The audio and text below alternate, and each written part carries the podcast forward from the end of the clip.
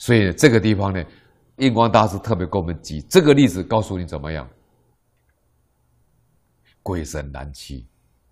这个居士呢，写这封信给印光大师，印光大师说：“你以为阴间刑罚是佛说的吗？”他说：“你这样的观念、知见完全错误，你辜负的佛恩啊。”然后他印光大师就跟他讲了：“他说你写的字太小了啊，光目即昏了，我眼睛视力不行的啦。”我只几个重点跟你讲，解解开你的你的怀疑了，你的疑惑的地方了。那你既然已经知道这样的话，那你就要赶快用功，一心念佛，求生西方，这样才可以得到大利益。从你自家的儿女开始教育做起，何况生西的利益到圆满佛果为止。最后英国大师跟他讲，他说：如果你不自量力。你研究性相禅密各宗，性宗是什么呢？比如说，像研究《金刚经》的啦，《六祖坛经》的啦，啊，《大圣起信论》呢，这都是性宗。啊，我们一般叫如来藏系的。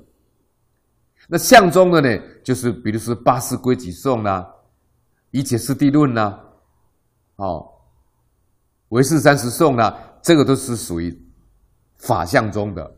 就是唯识中的法相中的，所以研究他说，你研究性相禅密各宗，你不以念佛为事，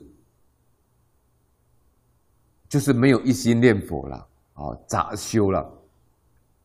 印光大师说，你你或许可以成为一个半串子通家，可能你懂得很多佛学啊。但是你了生脱死，当在如莲，如莲就是遥遥无期的啦，光老矣了，目力不及了。他说：“我我已经老了啦。”印光他说他他已经老了啦，眼睛不行了啦，以后不许来信。啊，印光大师跟他说：“何以故？你不能够举一反三。”我一个一个跟你讲，你还是一一一一，好，不能够圆通。印祖是非常严苛的。李炳南老师又去见他第一次啊，他很欢喜的见他，还在印光大师文钞里面写了一，也有写了一封信，是答复李炳南老李炳南老师的这个信啊。你们去看印光大师文钞里面有这一篇。后来。